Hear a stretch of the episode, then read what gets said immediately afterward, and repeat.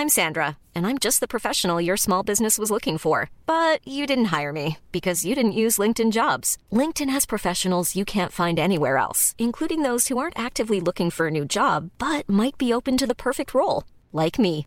In a given month, over 70% of LinkedIn users don't visit other leading job sites. So if you're not looking on LinkedIn, you'll miss out on great candidates like Sandra. Start hiring professionals like a professional. Post your free job on linkedin.com/people today. L'Entertainment Lab by Newton Studio, c'est le podcast 100% Brain Entertainment. Créatifs, responsables de marque, directeurs de plateformes technologiques, Pure Players Entertainment et Communicant 3.0 nous partagent leur point de vue sur l'avenir des marques et du divertissement à l'ère digitale. Ce podcast est animé par Alexis Ferber. Bonjour à tous, je suis ravi d'accueillir Jean-Marc Penello, qui est directeur de la relation client chez La Redoute. Bonjour Jean-Marc. Bonjour Alexis. Donc on est ravi de t'avoir pour ce podcast. On va parler de relations clients et puis d'une société bah, iconique en France, hein, qui- La Redoute évidemment. Tout le monde connaît le catalogue euh, iconique et puis maintenant un passage au numérique. Jean-Marc, c'est quoi les grandes lignes de ton parcours avant d'arriver chez La Redoute? Alors avant d'a- d'arriver sur la redoute, moi je suis pas destiné, enfin je n'étais pas forcément destiné à arriver en relation client, j'y suis arrivé un peu par hasard. Euh, J'ai commencé conseiller euh, il y a, en 96, donc ça remonte à quelques années chez Club Internet, euh, Mmh. déjà aux prémices de la- de l'Internet. Euh, J'ai eu la chance d'évoluer chez eux pour finir euh, responsable du service client. Euh, ensuite je suis passé chez SFR. Mhm. comme responsable d'activité, et là aussi avec des belles équipes. Euh, ensuite, j'étais chez Free, Mhm. euh, là aussi responsable de la relation client Free. euh, et euh, j'ai aussi fait la poste mobile, création de la poste mobile avec les services clients des postiers et des, des- les- des clients, Pinot. Et j'ai fini en 2014 à, chez la Grande Dame pour La sa Redoute. renaissance à la Redoute, pour la via la reprise de ses, ses dirigeants et de ses collaborateurs. D'accord. Ah bah des, donc des belles marques quand même. Free Xavier Ouais, ouais, Niel, bah, du La Poste Mobile, c'est des, des une marques. belle euh, expérience et c'est vrai que j'ai eu la chance d'arriver à des moments un peu stratégiques pour les différentes marques, euh, d'avoir justement une expérience un peu significative et un peu euh, exceptionnelle à chaque fois. Hein. Donc la Redoute, c'est un peu une grande dame, hein, 186 ans je crois. Euh, c'est une société que, bah, qui est basée dans le Nord, Roubaix, qui est connue de pas mal de Français. Tu peux nous reparler, je crois que tu connais un peu le storytelling, l'histoire de la marque, Ouais, et les euh, grandes bah, c'est- charnières. c'est une grande dame effectivement qui fait partie de, de- de- du patrimoine français, hein, euh, née en, en 1837.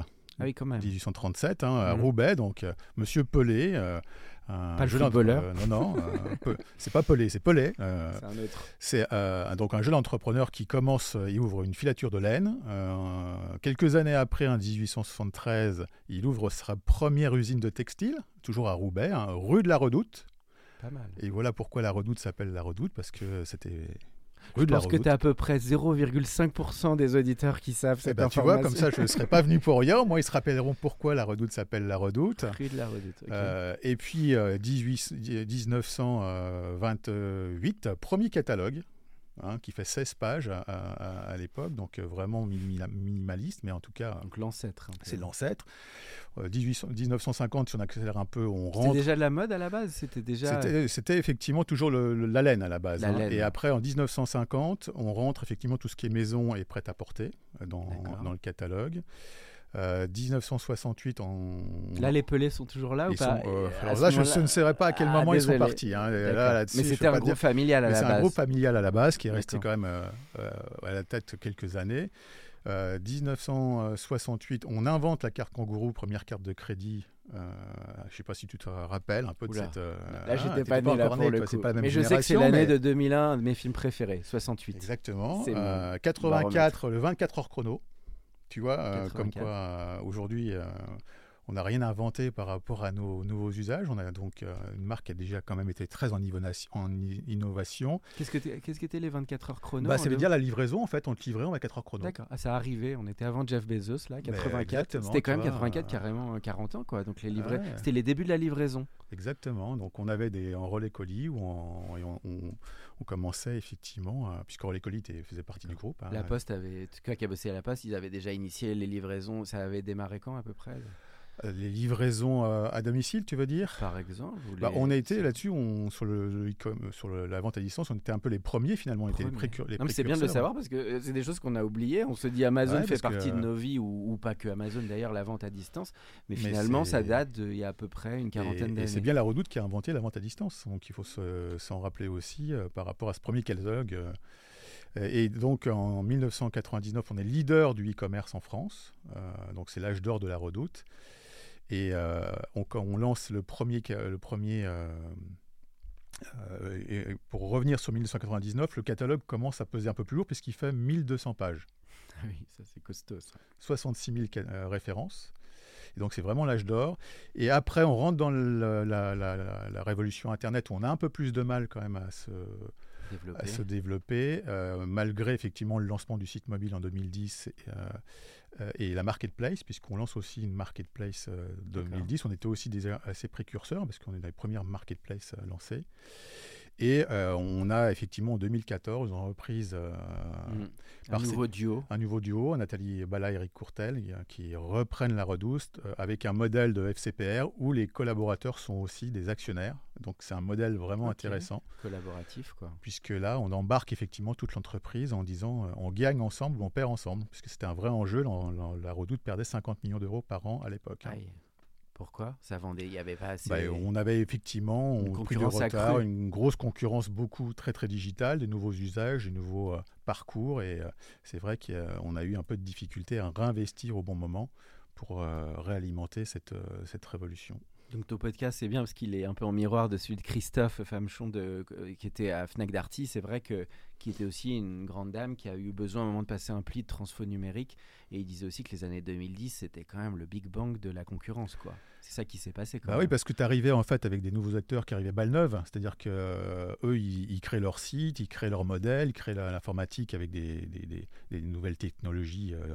nous, il y avait quand même 180 ans d'histoire derrière à, à, faire euh, évoluer, passer du catalogue papier au, site, au site internet. Hein. Donc tous les métiers ont changé, tous les, toutes les, les les départements ont changé, euh, la logistique a changé, la marketplace a changé. Enfin, il a fallu tout changer euh, ah pour là aussi revenir sur des standards. On parlait de logistique tout à l'heure. On a investi sur un, nouvel entrepôt euh, qui nous permet maintenant, il y a quelques années, de, se dire entre je clique pour valider ma commande et la sortie de l'entrepôt, c'est deux heures.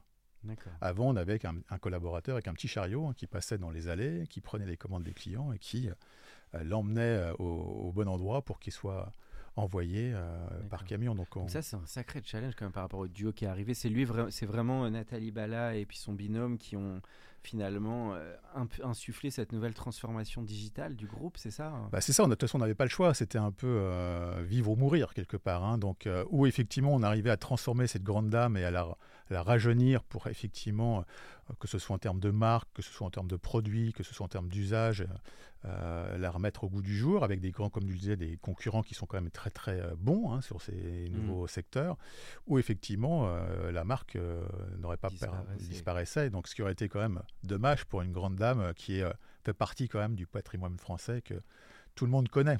Mais en tout cas, c'est vraiment un cas d'école, j'ai l'impression, d'une boîte qui. Mais ça devient, parce qu'on en parle même dans les, dans les écoles, etc., ah ça devient un cas d'usage. Oui, de comment une boîte très historique va prendre le pli de la modernité. Quoi. Comment tu arrives à transformer une, une institution euh, qui est quand même. Euh, il y a pas mal de métiers qui tu dirais qui se sont modernisés ou c'était ah bah quand même c'était les deux quoi il fallait intégrer des moi nouveaux je, je suis arrivé en 2014 par rapport à aujourd'hui c'est plus du tout la même entreprise c'est à dire qu'il n'y a plus rien qui euh, tous les, les, systèmes informatiques ont changé euh, les, compétences ont changé, euh, il, a fallu accompagner les collaborateurs sur de nouveaux métiers. Euh, il y a aussi beaucoup des plans sociaux qui ont été difficiles hein, par rapport à cette période-là.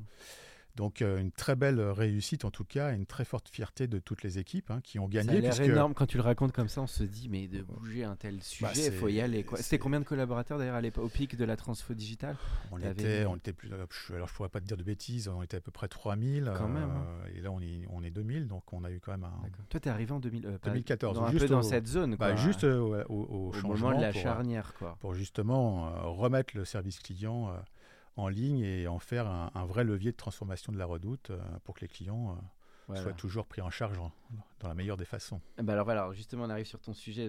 Et juste euh, pour finir là-dessus, mm. un point important, c'est que donc la, on, la, les Galeries Lafayette rachètent la Redoute pour finir en 2021. Ce qui est aussi une belle revanche, puisque bah, ça veut dire que la, Redoute vaut quelque chose, hein, puisqu'on a dépassé mm. le milliard d'euros de chiffre d'affaires. Et euh, qu'on se retrouve aussi avec un grand groupe très complémentaire aujourd'hui, puisque les Galeries Lafayette sont très euh, retail, magasin, hein, et nous on est plus sur le, côté web euh, et digital, donc une vraie complémentarité entre ces deux belles marques. Ce jeu de concentration pour toi, il est clé en ce moment? des rapprochements, ça devient très important bah, sur le marché. on voit bien que tout le monde est en train de trouver avec la crise économique, il faut trouver suffisamment de puissance, suffisamment d'appui pour pouvoir investir et continuer à aller de l'avant. quoi. Et là, les, parce que la concurrence, elle vient de toutes parts. Hein. On va pas tous les citer. Ça va être des ça va être des vestiaires collectifs. Enfin, il y a vraiment tous les nouveaux acteurs de la mode. Tu as surtout un, des changements d'usage, de consommation. Quand tu parles de vintage, aujourd'hui, moi, quand je me rappelle, quand j'étais jeune, tu ne m'aurais pas fait acheter un un vêtement d'occasion. Voilà, les usages ont euh, changé. Aujourd'hui, euh, moi le premier, je me dis, au lieu d'acheter quelque chose de neuf, bah, je vais aller regarder sur le bon coin s'il n'y a pas quelque chose à côté qui est en bonne Ça, fallait le voir venir aussi, il fallait avoir de la bah vista il y a 10 ans de, euh, voir venir ça. Quoi. Donc tu as un vrai changement d'usage des, des, clients qui ne recherchent plus du tout la même chose qu'il y a quelques années. Hein. En termes de produits, sur la, après on va basculer en relation client, mais sur les produits, aujourd'hui, c'est finalement c'est très variable en termes de mode, ce qui est acheté, consommé sur la redoute.fr ou ça? Alors nous, ce qui est intéressant, ce qui fait aussi la, la différence de la marque, c'est qu'on a aussi nos marques propres, c'est-à-dire qu'on est aussi créateur. D'accord. C'est-à-dire qu'on a. Ce qui est assez original pour des, des distributeurs online, tu dirais? Oui, parce que par rapport à d'autres euh, qui ont finalement sont des marketplaces complètes, nous, en fait, on a commencé par nos produits, hein, via la Redoute Intérieure et AMPM, qui sont nos marques pour la maison. Avec des usines, j'imagine aussi les filières de l'époque, euh, textiles, qui ont perduré. Quoi. Exactement. Donc, on, a effectivement, après, on est plus parti vers l'Asie par la suite. Hein, mais en tout cas, au départ, était aussi basé en France. Sur la maison, on est beaucoup aussi sur du, canapé fabriqué en France. Donc, on revient aussi de plus en plus proche. On a la Redoute euh, Collection aussi pour tout ce qui est prêt à porter. Donc, on a nos vraies marques.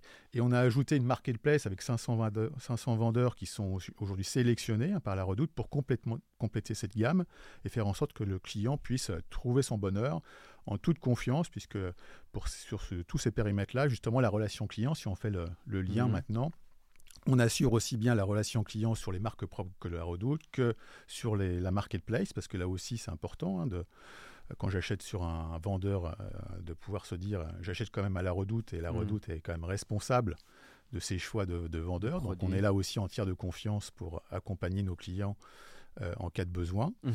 Euh, et puis aussi, on, on, accélère, on accélère sur le B2B. La redoute, c'est aussi du, B2, du B2B, on ne le sait pas forcément. Euh, et, Exemple sur le B2B bah, Écoute, on, travaille avec des, architectes d'intérieur qui ah sont internes. Donc, par exemple, tu veux refaire ta, ton, ton enseigne, ta déco. Euh, nous, on arrive avec euh, des architectes, on te fait des propositions de meubles redoute, hein, bien sûr. Et on vient, on les installe, on les livre et tout est clé en main. Nouvelle euh, ligne de service. Et sur justement le point de vente, donc, pour arriver à la relation client, donc c'est vraiment. donc tu as le web qui est devenu très important. as, comment tu situes aujourd'hui tous les canaux, de, les points de vente finalement et de distribution? Alors les points de vente, il y a aussi bien sur le web qui est, le principal, hein, via le site, l'application. On a aussi des magasins puisqu'on a rouvert des magasins, une dizaine de magasins à MPM. Ils sont, Alors, tu en as sur Paris, tu en as dans les grandes villes. On va commencer euh, aussi en, en, déployer sur l'international, parce qu'on ne le sait pas ah forcément, mais la Redoute est aussi présente en Europe. Sur 10, Quelle ville en Europe? Pays, Sur 10 pays. Euh, en Europe, euh, en Europe, les magasins, on va juste les ouvrir, donc je ne voudrais pas te dire bêtise, on a plus plutôt fait des pop-up stores pour l'instant que des magasins mhm. complètement. mais en tout cas, on réfléchit à des, des emplacements un peu stratégiques dans des grandes villes européennes. et on a déjà un chiffre d'affaires, toi, de plus de 30% euh, à l'international, ce qu'on ne sait pas forcément de la ah redoute Les gens ne le savent pas. Hein. On pense que c'est une boîte franco-française, mais pas du tout. Alors qu'on a une vraie stratégie de déploiement à l'international qui fonctionne plutôt très très bien, puisqu'on bénéficie aussi de cette euh, image de, euh, de France, de, de, marques françaises qui, qui sont plutôt reconnues sur le côté design et, et mode. Ok. Et alors, euh, donc pricing en termes de relations, on est plutôt accessible, tu dirais, en termes de public visé Oui, alors la, la, cible, c'est la famille. Donc, euh, on est plutôt sur des prix euh, avec un bon rapport qualité-prix. Après, on a plusieurs gammes. Tu as MPM sur la maison qui est un peu plus haut de gamme et la redoute intérieure qui est plus, effectivement, destinée à la famille. D'accord. Alors, relation client, bah, qui est ton, vraiment ton domaine. D'ailleurs, tu pilotes quand même une équipe de pratiquement 50, 50 personnes. hein, on va 50 personnes en interne, plus effectivement nos partenaires, hein, puisqu'on on a une relation client qui est euh, externalisée en grande partie. D'accord. Euh, Qui sont des ah oui de, qui peuvent être tes customer service ou tes, tes relations clients et tout ça. Exactement. Donc D'accord. on, on- on les a, on, on- on- on travaille avec c'est effectivement des experts qui euh, prennent ces- nos clients et sur lesquels on, on pilote, hein, puisque là aussi c'est nos ambassadeurs et c'est extrêmement important pour nous de, de- de- entre l'image qu'on peut se faire de la redoute et euh, quand j'arrive et que j'ai un conseiller en ligne, là aussi c'est extrêmement important de se dire je suis bien à la redoute avec une une approche euh, spécifique et puis euh, Mhm. une prise en charge spécifique. Comment tu l'as définie toi donc cette relation client que tu travailles au jour le jour euh, Comment c'est toi quoi toi finalement qui est important pour toi? Bah, pour moi, c'est que la- la- ça soit simple, Mhm. accessible, euh, transparent. C'est-à-dire qu'aujourd'hui, on est. euh, ce qui est important pour moi, finalement, c'est le rôle de la relation client. Pourquoi on est là Avant la, la relation client, si on refait un peu d'historique, on était plutôt là pour traiter une réclamation. Oui, Hein, et, c'est encore un peu le cas en vrai. C'est un hein. peu le cas. Mais euh, aujourd'hui, la vraie philosophie, et, et- et c'est pour ça aussi que je milite, c'est finalement euh, la relation client est plutôt là pour euh, créer de la fidélité. Mhm. Parce qu'aujourd'hui, répondre à une réclamation, en tout cas pour les grandes marques Oui, comme les nôtres, aujourd'hui, plus on- plus serviciel bah, de on- ouf. ça quoi. fait 186 ans qu'on est là. Euh, on n'est pas Mm. là pour faire du one shot. euh, donc on est là pour garder nos clients et, et- et travailler avec eux euh, de génération en génération. Donc on est vraiment dans cette approche de fidélité. Donc on, on met tout en œuvre pour que cette, finalement cette, cette contrainte initiale qui est de dire j'ai un problème, le transforme en, en opportunité. Parce que finalement, quand tout se passe bien, c'est normal. Oui, on n'appelle pas. T'appelles pas, tu as ton bon produit au bon moment, tu es content, euh, mais tu crées pas finalement, euh, tu n'arrives pas à évaluer euh, cette implication de la marque par rapport à, à- au client. Je souris parce que j'ai le cas en ce moment, mais je Tu veux pas dire quoi, mais il y a un truc qui, est, qui est tombé en panne. Et c'est vrai que je trouve ce qui est dur, c'est qu'il y a un moment de l'achat où tout, tout se passe bien, il y a plutôt une belle enseigne, la vente est là, et patatras, le truc il, il plante, et là on rame, on n'arrive pas à joindre les mails. Et là on se retourne vers le, le service initial qui, pour des problèmes de, de livraison, pour des problèmes divers, vont euh, un peu patiner. Et c'est des moments un peu critiques quand même Bah, pour un client. Mais oui, mais pour moi, je pense que pour la marque, c'est une vraie opportunité de prouver qu'on est au service du client, qu'on est là pour trouver une, une solution avec lui et une solution personnalisée. Toi, où il y, a de pire aussi que, je sais pas si c'est déjà arrivé, mais on dit euh, c'est le process. Je peux rien faire, c'est le process. Je pense que Mhm. Aujourd'hui, le process, moi, c'est pas mon problème, hein, c'est le vôtre. Moi, ce qui m'intéresse, c'est que vous me trouviez une solution. Donc, c'est comment on arrive justement à simplifier cette démarche Mhm. avec le client, à avoir un conseiller qui est aussi. Déjà réussir à parler à la bonne personne. Oui, oui, bah, c'est ça aussi, euh, euh, d'avoir la bonne personne et surtout d'avoir la même personne qui suit ton dossier. Nous, à la Redoute, on est, on- on- est en train de déployer effectivement ce qu'on appelle, nous, la, la relation client de bout en bout. C'est-à-dire que c'est le même conseiller qui va suivre ton, ta demande jusqu'à sa résolution. Ce qui évite ça. D'avoir. De euh, A à Z, ça veut dire que tu as, un nom, tu as une personne. Euh, C'est c'est un peu comme qui- dans le bancaire, quoi, quand on a un, bon, Exactement. un bon conseiller. Et quoi. c'est lui qui va plutôt te recontacter pour te donner des nouvelles plutôt que c'est toi qui fais l'effort d'à chaque fois de leur euh, rappeler la redoute Ça, pour c'est dire les- moderne. Entre nous, il y a pas c'est pas pour faire de la pub, mais il n'y a pas beaucoup de marques qui intègrent une personnalisation, c'est ça que j'ai l'air de comprendre, dès le stade amont de, de l'achat d'un client. Bah, on, écoute, ça, pour les grandes marques, qui, Ça ça, commence à ça arriver. commence à arriver parce que c'est une vraie différenciation. Et encore une fois, ça démontre l'implication de la marque par rapport au client et son importance. Et aussi, ça nous permet finalement d'impliquer aussi le conseiller. Parce qu'au lieu d'avoir un conseiller qui prend juste une partie du, du problème et qui s'intéresse un peu, là c'est son client, donc forcément il va aller beaucoup plus loin avec lui, il va créer du lien et il va créer euh, bah, cette fidélité, euh, cette différenciation qui va se dire ouais la prochaine fois j'ai eu un problème. Un et, peu comme euh, un concierge de luxe. Enfin, tu as déjà le nom, ça peut être euh, Patrick qui. C'est-à-dire que Patrick, il est déjà présent au moment où j'achète ou pas? Ou il est, Alors Patrick, non, parce que quand tu achètes, tu achètes tout seul en ligne aujourd'hui, hein, Voilà. quand tout se passe bien. Après, il y a du conseil potentiellement avant-vente, mais là on est vraiment sur de l'après-vente, c'est-à-dire que j'ai une... Mais as l'indication, il y aura votre conseiller qui sera à votre disposition. Et, euh, Alors c'est pas comme ça que ça se passe, encore, pas encore. C'est-à-dire que quand j'appelle mon, mon service client euh, ou je contacte par les, Mhm. les médias écrits, et c'est le premier conseiller qui va prendre la demande qui va suivre ce client jusqu'au bout. D'accord. Ah oui, ça c'est c'est vraiment pas mal. Donc ça, ça fait aussi un lien avec tout ce que tu as connu côté opérateur. Ça me fait penser à des problématiques qu'on a tous euh, sur les abonnements, euh, chez les grands opérateurs et tout. Si c'est vraiment d'amener plus de premium un peu dans cette relation? Oui, bah, c'est c'est effectivement d'attention. Moi, j'appelle ça de l'attention, tu vois. C'est de dire comment. euh, euh, on, met de l'attention par rapport à un client. Nous, on a aussi des démarches intéressantes, tu vois, d'autres, euh, si on reparle encore de la relation client, sur les grosses commandes. Par exemple, tu viens passer, t'acheter ton canapé à la redoute, hein, 2000 euros pour certains, donc c'est quand même un, achat qui n'est pas, qui est pas neutre. Mmh. tu l'as fait tout seul en ligne. Mmh. Et nous, on va te rappeler le lendemain pour te remercier déjà d'avoir passé la commande avec la redoute parce que quand même 2000 euros, ça c'est pas, neutre. Hein. Quand on est appelé pour être remercié, on n'a pas l'habitude. on l'habitude. Hein. on va te rappeler effectivement les différentes étapes euh, par rapport à, ta livraison pour te rassurer aussi, parce que quand tu achètes en ligne, tu as toujours ce stress un peu de ah ce qui va se passer.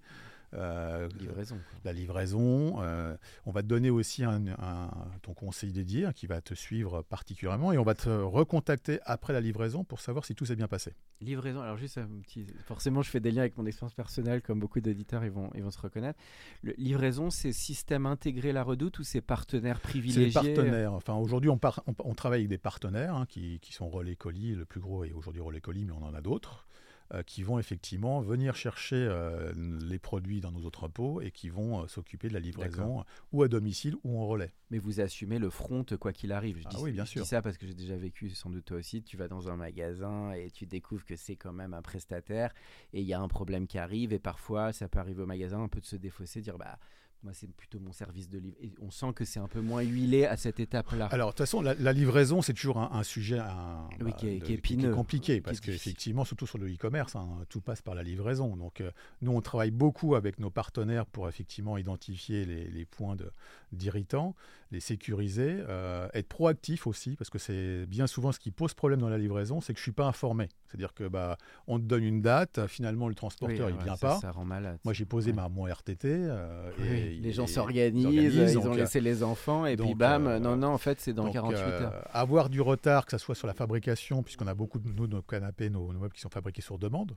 Donc là, y a, ça, on peut prendre du retard, mais en tout cas, le minimum des choses, c'est d'informer le client pour qu'il puisse lui aussi s'organiser. Donc on travaille beaucoup aussi sur ce côté mode proactif, plutôt qu'étant réactif euh, où euh, le client nous appelle en disant mais attendez, hein, vous n'êtes pas venu. Quid de la formation quand même des, des, des télécom... Enfin, on va dire des... On a cité Patrick ou, Magali, on va dire, qui s'occupent des, des, clients. C'est parce que ça, c'est un vrai enjeu de recrutement parce qu'il y a, on sait, beaucoup de plateaux, parfois étrangers ou, ou France d'ailleurs, mais qui peuvent être un peu moins des gens moins qualifiés. C'est extrêmement dur d'être un bon vendeur et de faire le suivi ça, c'est un gros. Tu suis un peu ce levier ah bah, recrutement et sourcing. Et, là-dessus, enfin, nous, on est très très exigeants là-dessus parce qu'encore une fois, c'est l'ambassadeur, le conseiller, c'est l'ambassadeur de la marque. On n'a pas beaucoup de magasins, nous, donc tout passe par rapport à effectivement ce, ce contact, se passe par la relation client.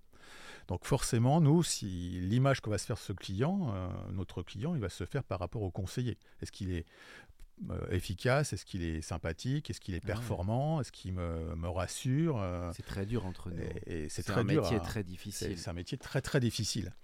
Euh, et, donc là-dessus, nous on travaille avec nos partenaires, hein, et on, parce qu'on a et on sélectionne nos conseillers. C'est-à-dire que ça fait partie aussi de notre cahier des charges. C'est-à-dire que on a des responsables partenaires qui travaillent avec chacun de et qui vont valider tous les recrutements avec des tests pour déjà voir si effectivement dans la philosophie, euh, dans la façon de, de communiquer, dans, dans, le côté euh, relation et service, est-ce que c'est quelqu'un qui a les, bonnes bases et qu'on va pouvoir capital, sur lesquelles on va pouvoir capitaliser? Super intéressant. Ça. Donc ça, ça t'avait un peu benchmarké les process de recrutement, les personnes. Ça, bah, bah, ça, ça, c'est plutôt nous là-dessus, on, est assez les. As une bonne euh, expertise. On, a une bonne expertise et on est assez, on n'est pas beaucoup à faire effectivement ce, cet assessment par rapport à des partenaires externes, puisque finalement c'est un peu d'un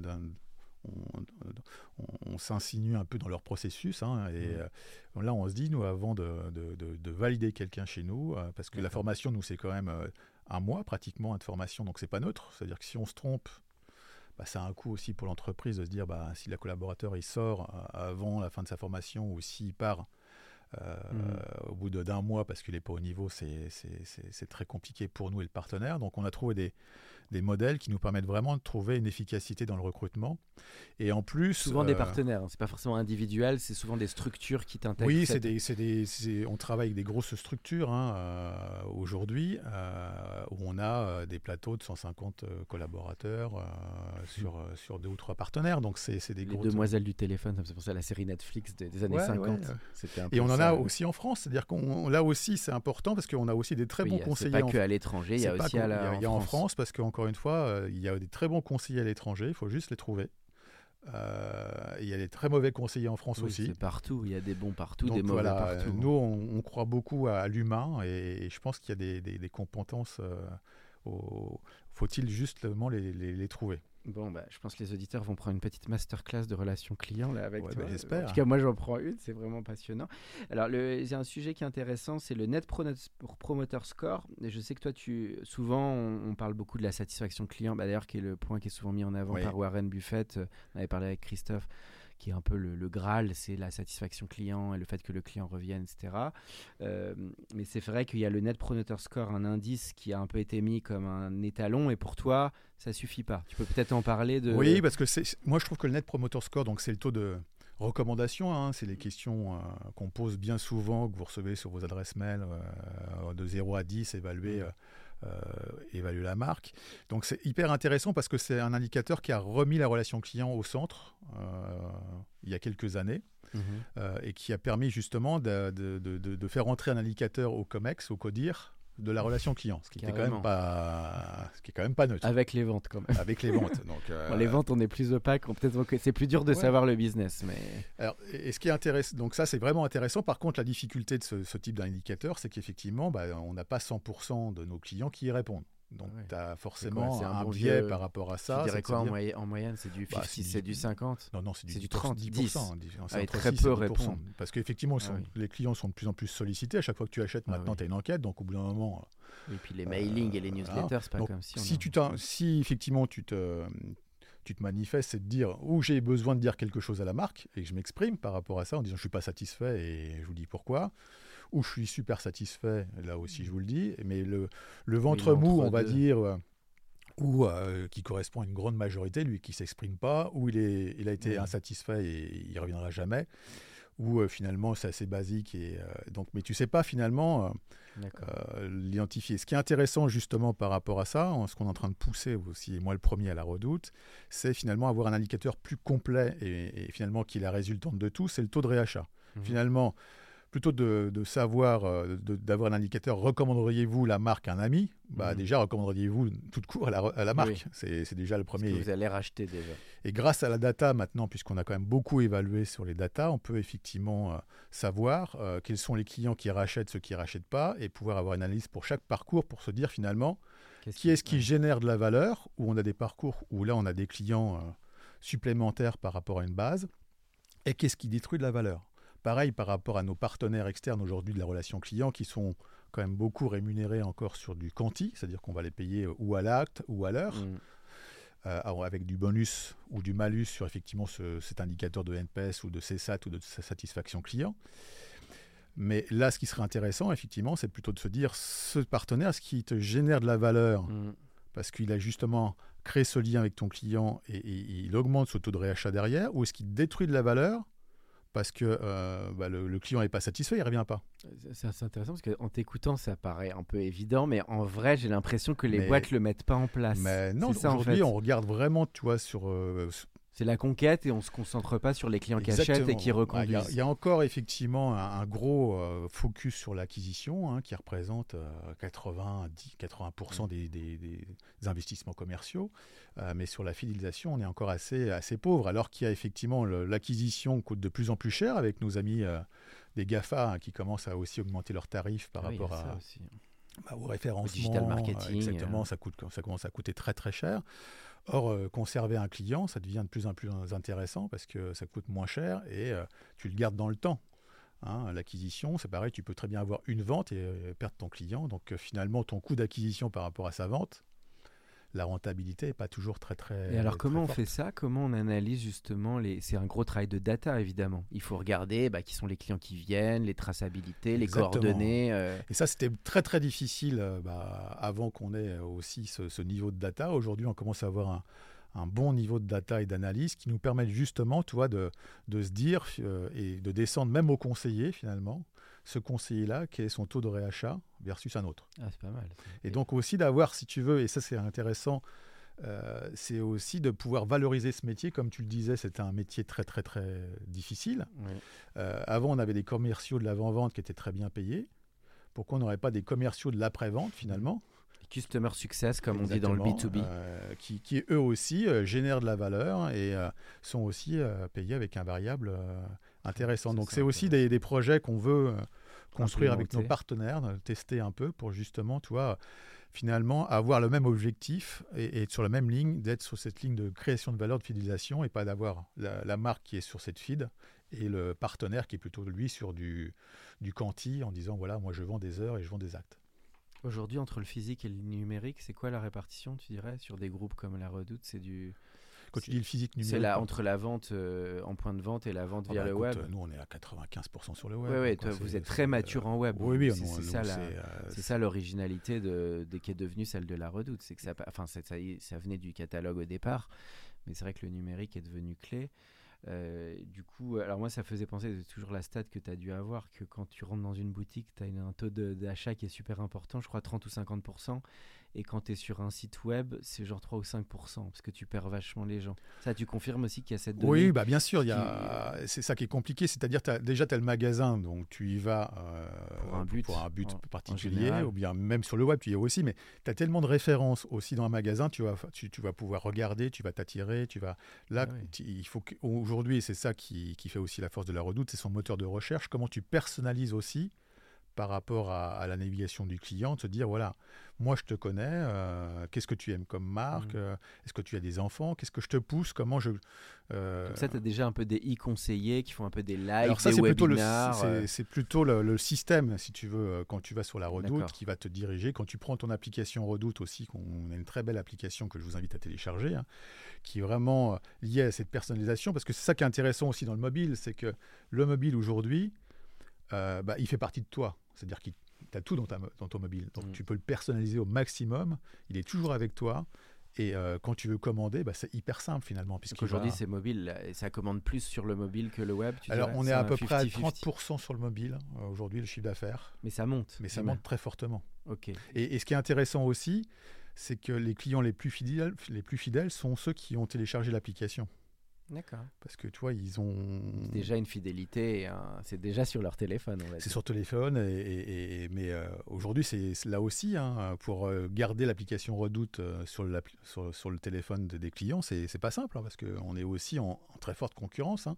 Je télécharge, euh, qu'est-ce qu'il va faire finalement? Quels avantages euh, je dois avoir pour continuer à avoir cette application sur mon téléphone? Toi, c'est tous les usages, tous les services complémentaires qu'il faut qu'on qu'on découvre, qu'on innove euh, tous les jours euh, pour pouvoir aller chercher cette euh, fidélité. Alors, ça fait une bonne transition avec le sujet d'avenir sur bah, l'intelligence artificielle, évidemment, qui, bah, qui aujourd'hui a un peu changé la donne de pas mal de choses et qui, je crois, est au cœur de nouvelles relations clients.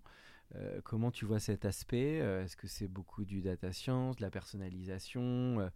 Si on se met dans 20 ans, euh, tu dirais, ça va être quoi la nouvelle manière? Bon, c'est difficile de faire la prospective. c'est hyper difficile. Mais euh, dans les nouvelles manières de finalement de faire cette relation client, qu'est-ce qui va être clé pour toi? Bah, bah déjà, je pense que ce qui est important de savoir, c'est que c'est quand même une vraie révolution. C'est-à-dire qu'on a eu la révolution euh, digitale et Internet, enfin mobile et Internet il y a quelques années. Là, on a une, nouvelle révolution qui une nouvelle couche qui est complètement incroyable. C'est-à-dire que là, euh, tout ce qui est euh, IA générative, on n'en en parlait pas au mois de janvier.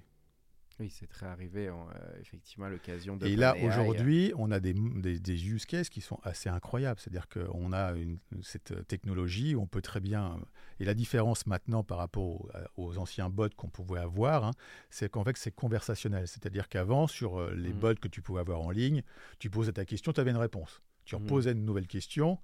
Bah, pour le bot, c'était une nouvelle question. On ne faisait pas la- la- la- le lien avec la première. Là, ce qui est intéressant, c'est que le, le, le- Je l'IA. crois qu'il y a quelqu'un en face. Il y a vraiment quelqu'un parce qu'il fait le lien entre chaque question. C'est-à-dire que C'est fort. tu vas poser, euh, est-ce que vous, que vous pouvez me sortir toutes les, euh, sur le site, vous pouvez me donner euh, tous les, les modèles de col roulé noirs euh, Mhm. Ok, il va te les sortir et vous pouvez me donner tous ceux qui sont disponibles en taille XL. Mhm. T'as pas besoin de lui redire pour le, il va comprendre et il va te dire, il va te sortir effectivement. euh, et pour la relation client, c'est pareil. C'est- beaucoup activé ces bots aujourd'hui, tu dirais, dans le, le côté conversationnel? Ça, va- ça va, ça va exploser. là. Enfin, je pense qu'on est tous, euh, on est, et nous les premiers. hein, L'objectif sur 2024, c'est de, de déployer euh, ces, ces- ces- cette technologie. Oui, parce, que, là, d'un point de vue évidemment économique, c'est un gain bah, de productivité. Il y, a deux choses. Il y a, y a, comme on le disait aujourd'hui, ce qu'attend le client, c'est deux choses. C'est d'un côté l'efficacité, c'est-à-dire mmh. qu'il veut, il veut que le service client soit joignable, mmh. et il veut une réponse rapide et juste. Et ça, mmh. aujourd'hui, sur les, euh, sur les datas qu'on peut mettre aujourd'hui, c'est assez basique hein, euh, euh, par rapport à ces nouvelles technologies. Tu mets un fichier à plat, tu y, tu y donnes, il le mange et te le ressort. Mhm. C'est assez. Ça, c'est de l'informatif. Et, il est capable, justement, par rapport à ça, à te répondre sur des questions juste par rapport à un cadre bien défini. Donc, ça, c'est. C'est top. Et, et, ce que veut le client aussi, c'est quand même conserver, en cas de besoin, ce relationnel, ce côté humanité. Et ça, c'est pas facile. Donc le vrai enjeu de demain, c'est comment tu trouves cet équilibre entre d'un côté ce côté digital mmh. qui est poussé par les nouvelles générations, euh, où ils veulent effectivement tout de suite euh, de l'écrit, de, de l'interaction rapide, immédiate. Mmh. Mais euh, en conservant quand même, au bout d'un moment, j'ai besoin d'être rassuré par, par, de l'humain et sur des parcours un peu plus compliqués comment euh, basculer euh, rapidement sur, euh, sur ce, conseiller sans forcément rentrer dans les meilleures ondes qu'on a pu avoir sur les premières générations de bots où tu n'arrives pas à en sortir, tu n'arrives pas à avoir quelqu'un, on te repose une question, le numéro de téléphone n'est pas, pas, pas, disponible, on n'arrive pas à... Donc c'est, ça veut dire que ton humain, là, si on reprend Patrick de tout à l'heure, il a déjà l'historique des bots, il est en couplet avec le, le, modèle IA. et ça qui est intéressant, c'est qu'il va reprendre toute l'historique de la conversation que le client peut avoir avec le bot, et il va juste apporter cette euh, couche relationnelle et de confiance qui va rassurer le client. Qui amène le service. Et qui amène le service euh, derrière. C'est intéressant. C'est cette hybridité, moi je suis assez d'accord avec toi que c'est cette hybridité qui va être clé entre l'humain au bon endroit finalement et l'automatisé qui fait gagner du Exactement. temps. Un extrême ou l'autre ayant des effets euh, pervers. Je pense notamment dans les aéroports. Je trouve que quand on enlève trop l'humain, un moment, c'est pas bien parce qu'il n'y a plus le service. Tu vois personne qui, est, qui, tu vois, qui à un moment fait un sourire. Je trouve qu'on a parfois, on est allé dans des, parfois des choix qui vont contre le service. Tu vois ce que je veux dire sur la numérisation Après, euh, euh, encore une fois, euh, en tant que client... Ça dépend ce que tu achètes. Oui, ça dépend du parcours. Mais en tant que client, si ton parcours digital est hyper bien foutu, qu'il mmh. est structuré, ah qu'il est clair, c'est ça roule. C'est top. Euh, par contre, surtout dans la mode, en vrai, quand tu achètes, euh, je sais pas où situe vraiment la réassurance, mais bon, dans les magasins, en général, les gens sont accessibles. Après, online, c'est peut-être un peu différent. Euh, ça peut être quoi? Ça peut être sur les modèles, comme tu disais, sur des, des oui. Il y, a toutes les plein de questions sur les, les, les, fiches produits. Par exemple, toi, aujourd'hui, on a des fiches pour chaque produit. Euh, si le bot connaît bien ses fiches produits, bah forcément, il peut aussi euh, conseiller, il peut aussi euh, informer sur toute la panoplie du, du, produit sans forcément avoir un humain. Aujourd'hui, ce qui est compliqué, c'est d'avoir quand même des, vu le nombre de références qui sont sur le site, d'avoir un humain qui connaît toutes ces références, toutes ces spécificités, c'est pas possible. Et tu peux pas aller. Alors nous, on va basculer sur notre domaine qui est tout ce qui est la vidéo, le brand entertainment, les lives. Est-ce que demain, euh, on va un peu plus figurer des tutos euh, Enfin, je, sais que ça existe dans le monde des lunettes. Il y a eu des trucs avec Reban et Meta. On en avait parlé avec Pierrick Dutoit. Euh, Mais est-ce que tu crois qu'aussi dans la manière de vendre, ça va être un peu plus incarné On va avoir demain des, des petites mises en situation ou pas forcément en vrai sur l'achat online?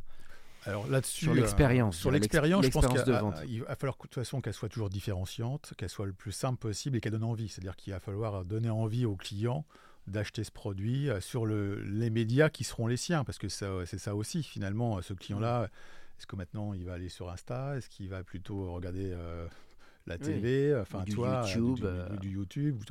Donc c'est ça, c'est plus du plan média connexe qui redirige sur ton expérience de finalement e-commerce, quoi. C'est exactement. ok, ok. Ça, tu alors toi, tu es au transverse de plein de, de services. Bah moi, je suis finalement, je suis la résultante de tout. C'est-à-dire que euh, c'est moi qui, en fin de parcours, va voir si ça fonctionne ou pas.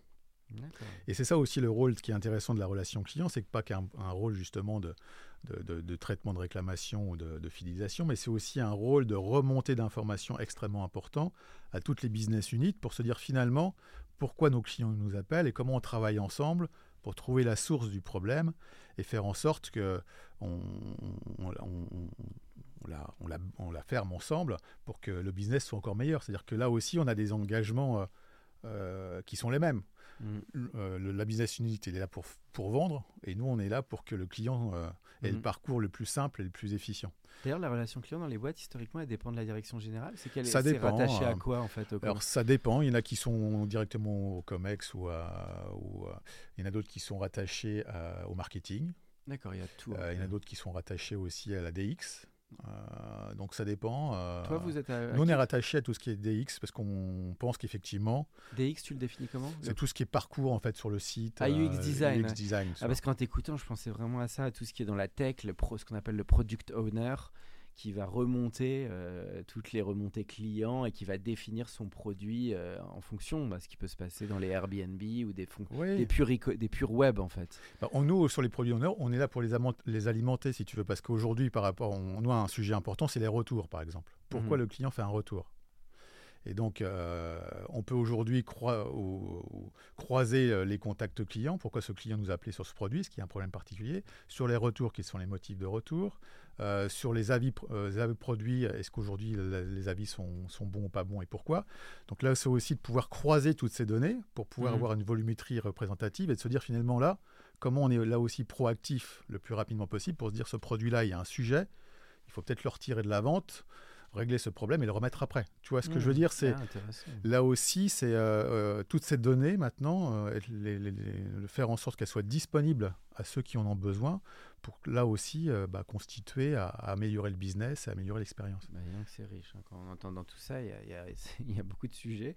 Data et CRM, c'est rattaché historiquement à la relation client ou pas? Ou c'est plus. euh, Alors c'est plutôt marketing. euh, Enfin, Market. nous, on a une direction data parce qu'aujourd'hui, ça fait partie vraiment de la stratégie euh, d'avoir une data qui est centralisée où tout le monde peut justement aller chercher cette donnée et croiser. Et c'est ça aussi qui est intéressant pour nous, c'est-à-dire que nous, à la relation client, on va pouvoir croiser nos data avec les, les, les data, les data logistiques, les data marketing pour voir si là aussi il y a une problématique ou euh, il y a des choses à optimiser. Donc, euh, il y a vraiment cette, direction data qui est aussi là pour valider finalement un mode de calcul, parce que si chacun euh, calcule dans son coin, on peut aussi avoir des, problèmes de, logique et de, de référence.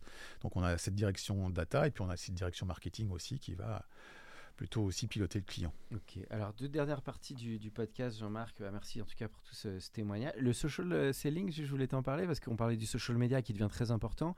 La relation client, tu réfléchis aussi à comment le social permet de développer cette relation client avec tout ce qui est ambassadeur, influence? Comment tu vois cet aspect Alors, peu, nous, euh, c'est deux choses. Pour moi, il y a d'un côté, c'est deux métiers différents. Tu as vraiment Ouais. l'influenceur qui va effectivement euh, travailler avec la Promouvoir, marque, ouais. promouvoir. euh, et tu as aussi ce, ce conseiller qui est plus dans l'après-vente. Oui. qui va là plutôt accompagner le client vers une solution. Donc pour moi, c'est deux métiers différents, mais qui sont complémentaires, hein, parce que là aussi, c'est hyper important aussi de pouvoir interagir avec nos clients sur bah, Mm. quand on, on lance une nouvelle collection, quand un nouveau mob, tiens, qu'est-ce que vous en pensez Euh, C'est sympa. Ou on travaille beaucoup aussi euh, avec des clients qui nous envoient des photos. Ah oui, oui. euh, qu'on met aussi sur le, en ligne pour pouvoir euh, que d'autres clients, et- euh, que de, clients puissent se projeter finalement sur ces, ces produits chez des, des gens, chez des clients classiques. hein. Mhm. Donc on- c'est plus facile à se transposer. Donc il y a beaucoup de travail qui sont faits à la redoute aussi pour, euh, sur ce côté social, euh, média, euh, parce que c'est là aussi que beaucoup sont nos clients maintenant. Alors oui, avant-dernière question, c'est la, que- la question que je pose traditionnellement aux invités, c'est l'aspect goût. Si tu l'as déjà écouté, tu connais un peu de quoi je vais parler. C'est les goûts en matière de cinéma, série. Alors je sors un peu du cadre business. C'est plus tes goûts en matière de création. Ça peut être un film qui t'a marqué, une série, une bande dessinée, une musique. Voilà, c'est plus côté perso quoi. Alors moi je suis très science-fiction. tu vois. Oula, Euh, ah oui. euh, J'aime bien toutes les séries euh, un peu euh, science-fiction. là. D'accord. Là, je- Lesquels notamment ton là, je regarde Witcher là en ce moment. Witcher. Watcher, ouais, c'est ça. Ouais. Et je suis très livre aussi. J'aime beaucoup Maxime Chassam, Ah oui, qui est un thriller lui. un oui, qui est thriller, mais aussi science-fiction. Quand tu as toute la série Autre Monde que j'aime beaucoup, je, je vous le conseille, c'est en, en 7 tomes, et c'est vraiment un- Autre monde, ouais. euh, on, on lit ça, tu commences et tu t'arrêtes au septième tome parce que tu n'as rien vu. Donc je suis très sur ces, ces, sujets-là, Marvel aussi. Bon, je suis assez classique. Ah oui, donc tu es pas mal en prospective. Tu aimes bien quand tu sors dans des univers un peu Ouais, parce que j'aime bien sortir un peu. Quand je vais au cinéma, il faut que je sorte un peu de mon environnement classique. Une évasion. un peu s'évader sans forcément avoir des, des, drames ou des choses comme ça quand on voit les infos. Je pense que c'est suffisamment euh, compliqué déjà et anxiogène. Donc euh, autant ce, Et donc tes must en ciné science-fiction, ça serait quoi? Des Inception, des Blade Runner, des, euh, des 2001 des... Ouais, c'est un peu ça. Ouais. C'est, j'ai, je, suis, assez fan de tout ce qui est un peu original, un peu... OVNI, quoi. Ouais. des films, bah, c'est sûr. Et tu retournes un peu au ciné? Quel usage t'as eu toi sur le cinéma bah, Moi, j'y, vais assez, j'y vais assez souvent parce que ah, je suis enfin parisien, je suis parisien et la redoute est à Roubaix donc euh, je suis en télétravail et je, suis euh, à peu près trois jours là-bas et je suis deux jours sur site. Donc euh, pendant un de ces deux jours, je me fais souvent un, cinéma. Ah bien. Et donc j'y vais assez régulièrement un peu sur. donc je suis assez cinéphile. Les derniers films qui t'ont marqué, depuis un ou deux ans Qu'est-ce qui m'a marqué pendant ces deux dernières années? Marqué, je dirais pas que j'en ai. Je trouve que je, suis toujours fan de science-fiction, mais je pense que toi, tout ce qui est Marvel, etc., ça devient un peu. Euh, oui, il n'y a pas toujours des ah, grands films. Euh, tu y vas parce que ça te, ça te change, mais franchement, les derniers, euh, tu, tu sens que les gars, ils, vont un peu loin hein, dans le. il faut les suivre, quoi. Hein, un peu plus, quoi. Donc, je pense que c'est. je suis plus sur des, des, des, des nouveautés. Qu'est-ce que j'ai vu qui était vraiment sympa en plus, j'ai aucune mémoire, moi, de, de ces. alors, moi, je peux dire ce qui m'a marqué. Alors, alors bah, c'est pas très gay, mais l'anatomie d'une chute, j'ai trouvé ça très fort. J'ai pas vu celui-là. Bon, c'est un peu plus drama, hein, mais c'était assez fort sur un, couple. Après, il y avait Babylone, j'ai trouvé ça bien mis en scène, mais un peu long entre nous. alors, j'aime pas quand ça va trop long. Là, Scorsese, j'ai trouvé trop long son film, euh, bon, qui, est, qui est très bien mis en scène, mais 3h50. Moi, je trouve que dans Gangs of New York, c'était un peu plus ample, mais il y avait un peu plus d'histoire.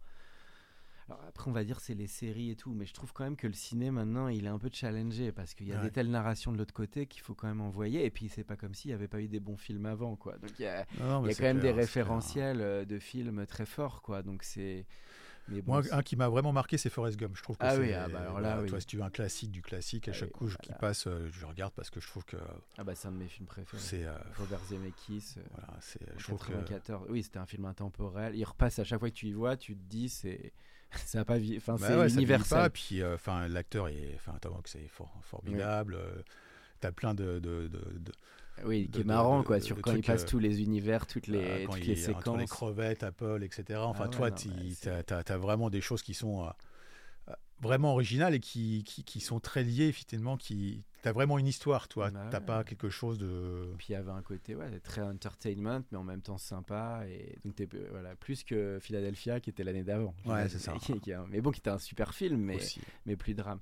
Et toute dernière question, c'est plutôt bah, les, le conseil, bah, plutôt transmission sur des, un ou une jeune recrue, recrue qui voudrait rentrer dans ce monde du bah voilà, de la relation client euh, qui sort d'études, euh, toi de ce que tu as appris, euh, de ta vie pro et de ce que tu vois sur la nouvelle génération. sur la relation client, ce qui est vraiment bien, c'est encore un des métiers où tu peux avoir une vraie, un vrai ascenseur social. Tu vois, moi j'ai commencé conseiller, je suis aujourd'hui directeur de la relation client. J'ai fait tous les métiers en fait de la mmh. relation client et c'est vrai que c'est encore un métier aujourd'hui. Tu commences conseiller si tu es vraiment investi, si c'est quelque chose qui te plaît et euh, que tu as un peu de talent, euh, mm. bah, tu peux monter les échelons, les étapes, euh, et, et, ça c'est génial. Et le conseil que je pourrais donner, c'est de se dire finalement, rien n'est impossible. On l'a vu à la redoute. Moi j'ai une citation de Mark Twain qui me, qui me suit depuis des années, c'est ils ne savaient pas que c'était impossible, ah alors ils l'ont fait. Ah et, je trouve que tu vois, c'est... c'est ça en fait. les conseils, c'est bien, mais finalement, il faut se croire en toi. S'écouter. Ouais.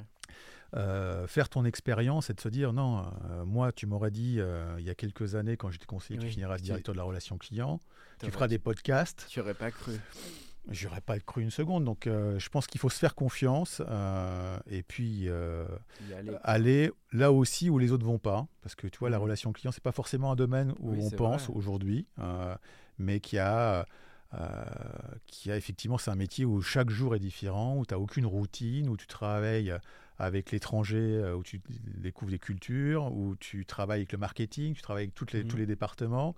tu Ça travailles donne aussi. envie en tant que je l'écris. J'aurais Ouais. j'aurais 23, je sortirais d'études, là, je regarderais la relation Ouais, et puis encore une fois, tu fais aussi. euh, nous, on a la chance aujourd'hui euh, de, de travailler. euh, moi, je suis, je suis aussi président de l'Agora des directeurs de la relation client du Nord. D'accord. Tu vois, on se, re- on se regroupe tous les mois euh, pour partager entre euh, gens de la relation client.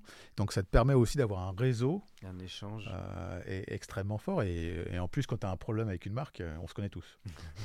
Donc, Vous refilez les bons, les bons plans de. bah, on- si tu as un petit problème, tu appelles ton collègue qui va se trouver, se faire un plaisir de, de résoudre ton problème. D'accord. Et ben on finira sur cette petite note d'humour. Merci beaucoup Jean-Marc. C'était un plaisir de, de t'avoir bah, pour ce podcast de l'Entertainment Lab. Bah, merci de ton invitation et à bientôt. À bientôt. Pour ceux qui sont encore avec nous, merci de nous avoir écoutés.